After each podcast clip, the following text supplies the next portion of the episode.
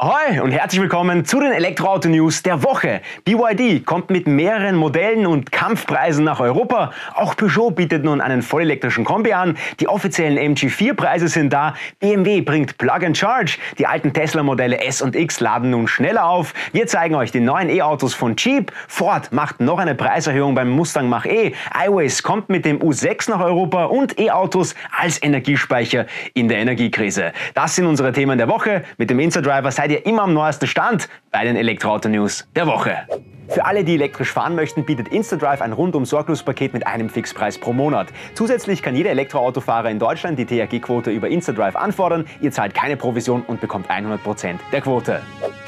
So, ja schön, dass ihr wieder mit dabei seid. Eine spannende Nachricht habe ich gleich zu Beginn für euch. Der Insta-Driver ist beim diesjährigen e-Cannonball mit dabei. Yes! Der e-Cannonball ist eine Art Rallye, wo nur Elektroautos und Elektromotorräder teilnehmen. Das Ziel ist die Bewältigung einer Langstrecke, muss man sagen, mit vorgegebenen Durchfahrtskontrollen, wo auch teilweise Aufgaben zu erledigen sind. Unter anderem werden dann ähm, Kilowattstundenverbräuche als auch die Gesamtzeit gemessen und so der beste Teilnehmer gewertet. Am Freitag, den 23. und Samstag, den 24. September findet der e-Cannonball Cannonball statt. Livestreams gibt es sowohl auf dem offiziellen eCannonball-Kanal, also YouTube-Kanal, als auch hier beim Insta-Driver. Also gleich vormerken, 23. und 24. September. Seid mit uns live dabei beim eCannonball. Alright, ähm, wenn es um die Hersteller mit den meisten Elektroauto-Absätzen weltweit geht, denkt vermutlich jeder zunächst an Tesla, bald dahinter mal VW, beziehungsweise dann auch mal Hyundai und Kia, wenn man so in Elektroautos denkt. Ähm, dass auch der chinesische Hersteller BYD, also Build Your Dreams, zu den größten Elektroauto-Playern am Markt zählt, das geht oft unter, bei uns Europäern zumindest.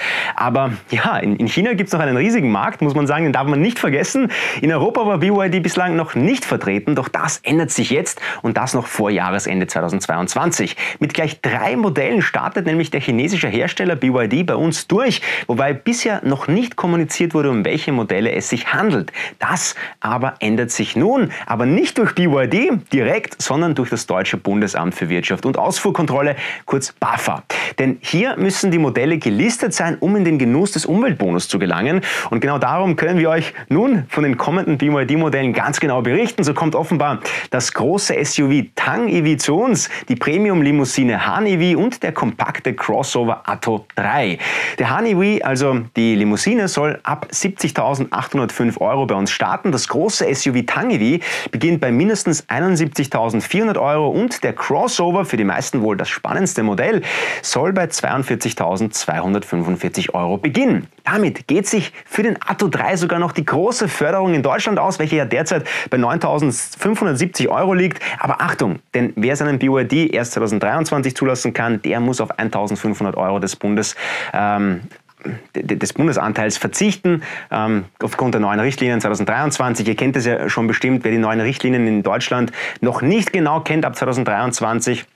Ähm, dem verlinke ich hier oben ein Video, da haben wir einfach nochmal alles für euch erklärt.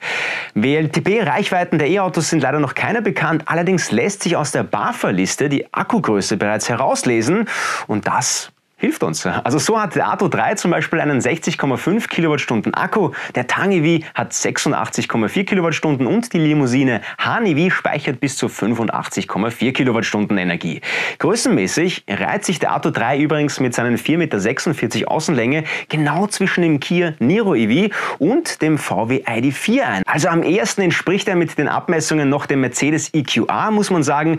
Noch nicht so sicher zu sein scheint die derzeit zu findende Ladeleistung von bis zu 85 kW. Das klingt im Jahr 2022 erstmal nach nicht viel, aber warten wir mal ab, denn entscheidend ist ja nicht, wie hoch die Ladeleistung im Peak ist, sondern wie lange dieser Maximalwert gehalten werden kann. Beispielsweise hat ja auch der Mercedes EQA mit 100 kW auch jetzt nicht äh, die höchste Ladeleistung, aber dadurch, dass sie lange gehalten wird, ist die Ladezeit relativ gut. Was sagt ihr zu diesen News? Freut ihr euch ähm, oder sagt ihr, diese E-Autos, die finde ich nicht so spannend. Ab damit in die Kommentare und den Like-Button, den findet ihr natürlich auch hier unten. Wenn euch unsere News gefallen, dann bitte den Like-Button hier gleich drücken. Alright, soviel mal zu den News rund um den Marktstart von BYD in Europa. Kommen wir nun zu unseren weiteren Newsflash-Themen. Ja, kommen wir jetzt zu unseren Newsflash-Themen der Woche. Die Deutsche Bahn und Kia starten ab 2023 ein gemeinsames Projekt, das Second Life-Projekt. Die Idee dahinter ist, mehrere gebrauchte Lithium-Ionen-Batterien aus Elektrofahrzeugen gebündelt zu leistungsstarken Energiespeichern für grünen Strom einzusetzen. Die Einsatzbereiche dieser sogenannten Second Life Batteriespeicher sind hier flexibel und vielseitig. Sie können beispielsweise überschüssigen Strom aus Photovoltaikanlagen speichern oder können Instandhaltung und Bereitstellungswerken der Deutschen Bahn den Strom über den Tag verteilt abgeben.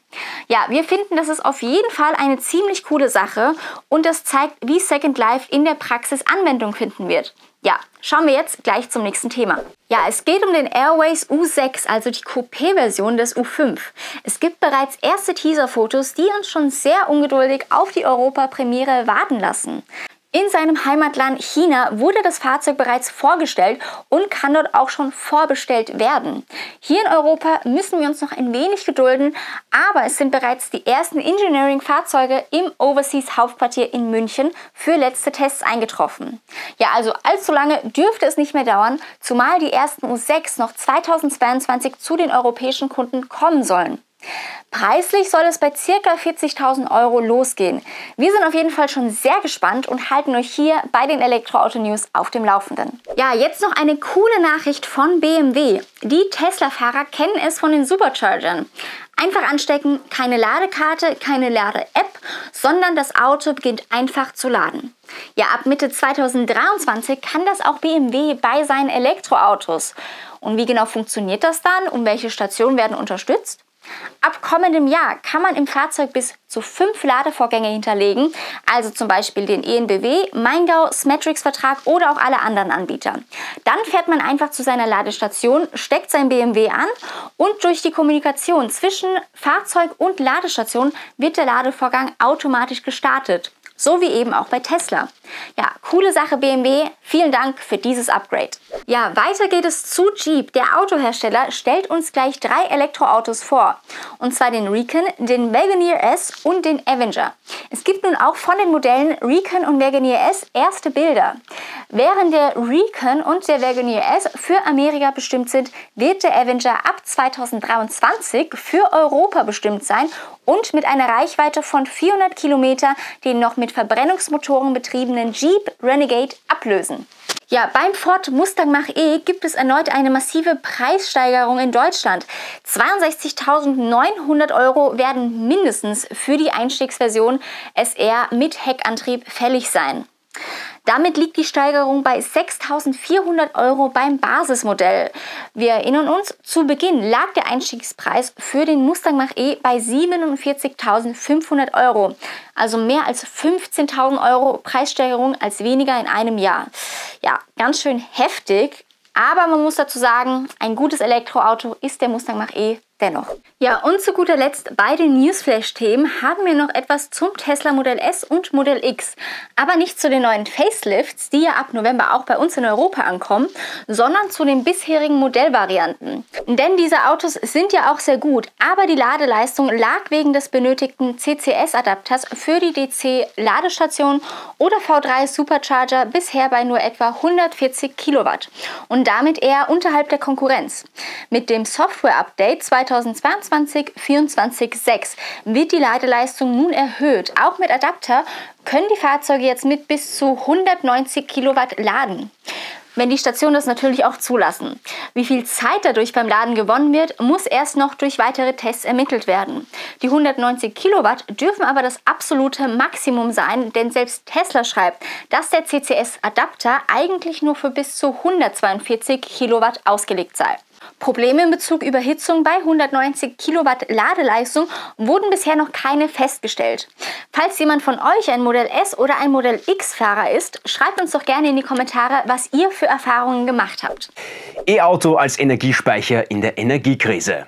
Jetzt zu einem recht brisanten Thema, muss man sagen, in, ja, ein aktuelles Thema, auch hinsichtlich der Energiekrise und der Blackout-Gefahr.